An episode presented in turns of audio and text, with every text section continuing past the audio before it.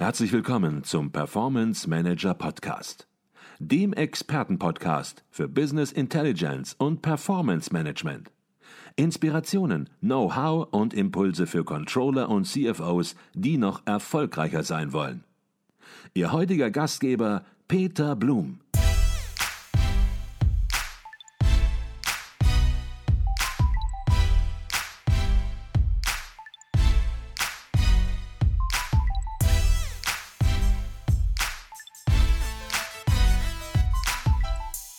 Jetzt haben Sie einen ganz, ganz spannenden Artikel verfasst im Controlling und Management Review Ende 2018 mit dem Titel Agiles Controlling Veränderung als Chance und haben dann auch eine Co-Autorin dabei gehabt, die hier auch im Vorstand ähm, ist, die Petra Schana-Wolf. Und dieser Artikel, den finde ich persönlich deshalb so besonders interessant, weil Sie hier ganz klare Handlungsempfehlungen herausarbeiten. Und nicht nebulös herausarbeiten, sondern wirklich in einzelnen Punkten sehr klar strukturiert, sehr klar gegliedert Handlungsempfehlungen herausarbeiten, wie der Weg in ein agiles Controlling aussehen kann, könnte. Und ja, diese Handlungsempfehlungen, die finde ich so spannend, dass wir sie mal durchgehen sollten. Und ich glaube, vieles von dem, was Sie jetzt gerade schon anklingen ließen, wird sich dort natürlich auch wiederfinden. Und es fängt an, und ich glaube auch mit Bedacht gewählt, der erste Punkt oder die ersten Handlungsempfehlungen ranken um das Thema Haltung, also das agile Mindset in gewisser Weise. Und ich habe verstanden, das ist die Ausgangsbasis. Es geht nicht um Strukturen, es geht nicht um IT, es geht nicht um Arbeitsweise und Prozesse und was noch alles sein kann. Wenn das Mindset, wenn die Haltung nicht da ist, agil sein zu wollen, dann macht der Rest, ich sage das mal ein bisschen salopp, überhaupt keinen Sinn. Würden Sie dem zustimmen? Absolut. Dem kann ich nur mit Ausrufezeichen zustimmen. Die zentrale Rolle ist der Faktor Mensch. Veränderung bringt immer Unsicherheiten mit sich und wenn nicht das Vertrauen da ist, dass auch Fehler gemacht werden dürfen, dann bewegt sich auch nichts. Dann bewegt sich alles in kleinen Trippelschritten. Insofern ganz, ganz klar, die zentrale Rolle ist der Faktor Mensch und mhm. das Vertrauen. Und die erste Handlungsempfehlung in diesem Bereich, die Sie formuliert haben, die lautet, fördern Sie Vertrauen und Wertschätzung, denn sie sind die Fundamente für den Wandel. Ja, würden viele sicherlich sagen, stimmt. Die Frage natürlich ganz konkret auf die Otto Group bezogen, gab es da so ein, zwei Punkte, wo Sie es mal transparent machen können, wie Sie diese beiden Werte, Vertrauen, Wertschätzung, wie Sie die konkret gefördert haben, um den Wandel an der Stelle auch zu unterstützen. Gibt es da so ein, zwei ganz konkrete Punkte möglicherweise, dass man es noch besser versteht, was gemeint ist? Also es gibt auf jeden Fall eine Reihe von sehr positiven Beispielen, anhand denen ich festmache, dass es uns gelungen ist, diese Werte auch zu leben. Und das ist immer dann, wenn Themen angesprochen werden, die aktuell nicht gut laufen. Und zwar ganz offen und ohne Angst. Und zwar auch in der großen Runde. Und die Themen ganz klar benannt werden. Und das ist aus meiner Sicht genau der Grund, warum es so wichtig ist, Vertrauen und Wertschätzung als Werte auch zu leben, weil nur so auch tatsächlich schnell Veränderungen und dann aber auch Korrekturschleifen möglich sind. Wir haben, um das Ganze auf einer übergreifenden Ebene zu beantworten, hier am Campus noch nicht so lange, aber jetzt auch schon, ich glaube, in der dritten Version sogenannte Fuck-Up-Nights ähm, eingeführt. Und das ist tatsächlich ein Format, wo sich ähm, Führungskräfte, aber alle Mitarbeiter, den Start haben aber, glaube ich, Führungskräfte gemacht, sich vorne hingestellt haben und berichtet haben von Themen, die nicht gut gelaufen sind. Mhm. Mit dem klaren, mit der klaren Absicht, die Möglichkeit zu geben, das zu diskutieren und den Kollegen die Chance zu geben, davon zu lernen. Und mhm. das war ein ganz klarer, ein ganz klares Zeichen, dass hier ernst gemacht wird und die, die Aufforderung, mutig zu sein und Veränderungen anzustoßen, dass dem auch Taten folgen. Mhm. Das heißt, ich verstehe das richtig. Dazu gehört auch eben eine ja, konstruktive Fehlerkultur zu schaffen, Fehler zuzulassen, zu erlauben und aus diesen Fehlern zu lernen. Natürlich nicht den Fehler per se positiv zu finden, so wie das manchmal vielleicht dann auch heutzutage dann schon ins Extreme wieder in eine andere Richtung abgleitet. Fehler sind gut, aber Sie hatten es auch direkt schon erwähnt, aus den Fehlern zu lernen. Das ist das Entscheidende. Nur dann macht es Sinn, diese Fehlerkultur zu haben. Gehen wir auf die nächste Handlungsempfehlung. Äh, die lautet, gehen Sie Veränderungen, und es geht ja hier um Menschen, Schritt für Schritt an. Können Sie da ein bisschen was zu sagen, was Sie Schritt für Schritt meinen? Würden manche Menschen nicht sagen, warum Salamitaktik? Warum nicht die Veränderungen klar benennen, den Schritt, wo wir stehen werden in fünf Jahren, ganz klar kommunizieren, dann weiß ich wenigstens Bescheid, statt in kleinen Schritten vorwärts zu gehen und ja, möglicherweise manchen Unmut auch hier auf sich zu ziehen. Also ich glaube, ein wesentlicher Vorteil, durchaus auch kleine Schritte zu wählen, nicht für jedes Thema, aber das zumindest als Handlungsleitlinie immer im Hinterkopf zu haben, ist der, dass kleine Erfolge Mut machen, auch für die größeren Schritte. Mhm. Und was ganz wichtig ist, ist es, diese Erfolge auch zu feiern, damit dieser Effekt dann auch tatsächlich eintritt. Natürlich ist es so, dass es Themenfelder gibt. Ich habe gerade das große Projekt DeepView angesprochen. Das ist jetzt kein Thema, das sich für kleine Trippelschritte anbietet, sondern da sind natürlich Veränderungen von langer Hand, von langer Hand konzeptioniert worden, auch entsprechend umgesetzt worden. Es gibt aber auch Themen wie beispielsweise ähm, Berichtsformate, die sich nicht über alle Konzernfirmen hinziehen, wo wir sehr schnell technologische Veränderungen eingeführt haben oder auch einfach mal einen Quietschtest gemacht haben und festgestellt haben, ob dieser Bericht denn tatsächlich noch genutzt wird und gelesen mhm. wird. Mhm. Okay, also ich habe verstanden, Klar, Veränderungen soll man offen kommunizieren, aber man muss sie auch transparent und nachvollziehbar kommunizieren. Wenn jemand das Ende der Veränderung nicht versteht oder nicht überblicken kann, dann macht eine Veränderung Angst und dann ist es viel, viel besser, kleine Schritte zu gehen und diese auch dann wirklich, so wie Sie es gesagt haben, zu feiern, Erfolge zu feiern und dadurch letzten Endes eine sehr, sehr positive Grundhaltung in diese Veränderungen auch reinzubringen. Haben Sie eine dritte Handlungsempfehlung in diesem Bereich noch genannt und die lautet ganz konkret, stellen Sie bewusst Mitarbeiter ein, die anders ticken. Ticken, was meinen Sie da ganz konkret mit?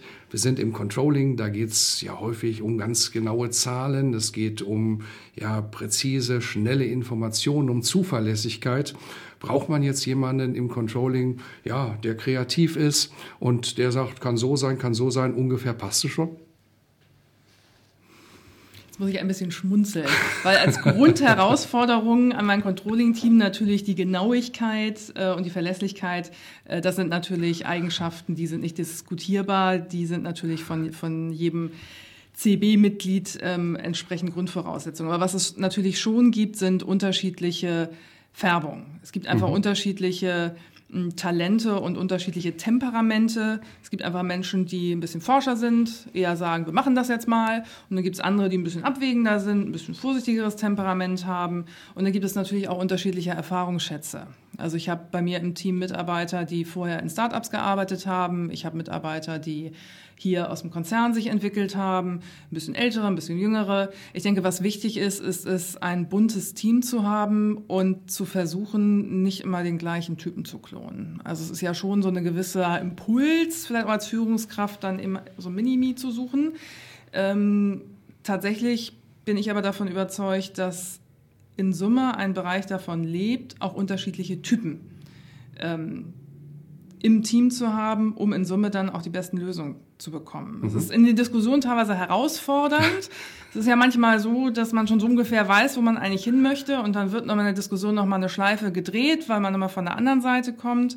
Am Ende des Tages ist es aber so, dass das bereichernd ist und dass diese neuen Perspektiven auch erforderlich sind. Mhm. Die Herausforderungen und die Themen, die wir aktuell diskutieren, da sind die sag mal, altbewährten Vorgehensweisen auch nicht gefragt, sondern da brauchen wir andere Erfahrungsschätze, da brauchen wir auch mal mehr Mut und eine andere Perspektive, um dann auch in der digitalen Zukunft erfolgreich mhm. zu sein. Und das meinte ich mit, mit Ticken.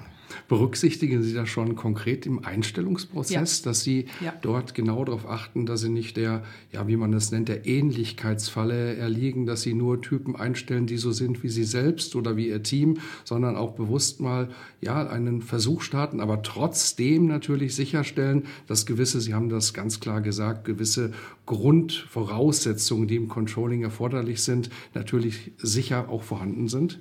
Ja, es ist tatsächlich so, dass wir, wenn wir Stellen nachbesetzen im Führungsteam, sehr kritisch diskutieren, welche, ja, welche Fähigkeiten notwendig sind. Das ändert sich auch, weil natürlich wir im Beteiligungscontrolling sehr eng dran sind an den Entwicklungen im Konzern und das sind natürlich dann auch unterschiedliche Konjunkturzyklen, die man da so durchläuft und insofern sind das schon unterschiedliche Anforderungsprofile und wir machen das sehr bewusst. Mhm. Okay, kommen wir zum nächsten großen Bereich der Handlungsempfehlungen. Da geht es um die Strukturen. Und da lautet Ihre Handlungsempfehlung, flexibilisieren Sie Führungsstrukturen und ermutigen Sie Ihre Führungskräfte, Verantwortung stärker zu delegieren. Wenn man das liest, Verantwortung stärker zu delegieren, da wird sicherlich der ein oder andere direkt stolpern und sagen, was Verantwortung stärker zu delegieren. Kann ich Verantwortung delegieren? Das habe ich anders gelernt an der Uni. Ich kann Aufgaben delegieren, aber Verantwortung kann ich als Führungskraft nicht delegieren. Wie meinen Sie das an dieser Stelle konkret? Ich meine, dass wir natürlich in Abstufung Controllern, also sprich unseren Mitarbeitern, mehr Verantwortung delegieren sollen. Und das meine ich auch im Wortsinne, nicht nur die Aufgabe, sondern auch mehr Verantwortung. Natürlich ist es so, dass wir gucken müssen, welchen Erfahrungsschatz bringt der Mitarbeiter mit, welche Vorerfahrungen sind da, ähm, was traut der Mitarbeiter sich auch selber zu. Nur von der Tendenz her ist es so, dass ich festgestellt habe, in den Fällen, wo ich mehr losgelassen habe, bin ich durch eine hohe Motivation belohnt worden. Das ist ein viel stärkerer Leverage, wenn ich nicht mehr selber in jedes Thema mit reingehe. Und es ist natürlich auch schön zu sehen, wenn eigene Mitarbeiter an den Aufgaben wachsen. Selbstverständlich ist es so, dass die Verantwortung für das, was mein Bereich tut, trage ich, trägt das, die Führungsmannschaft für ihr Team. Also so weit geht das natürlich nicht. Mhm. Aber ich finde es schon wichtig, dass nicht nur die Aufgabe delegiert wird, sondern dass ganz bewusst auch abgesprochen wird. Und da sehe ich tatsächlich auch eine Herausforderung, da die richtige Balance zu finden.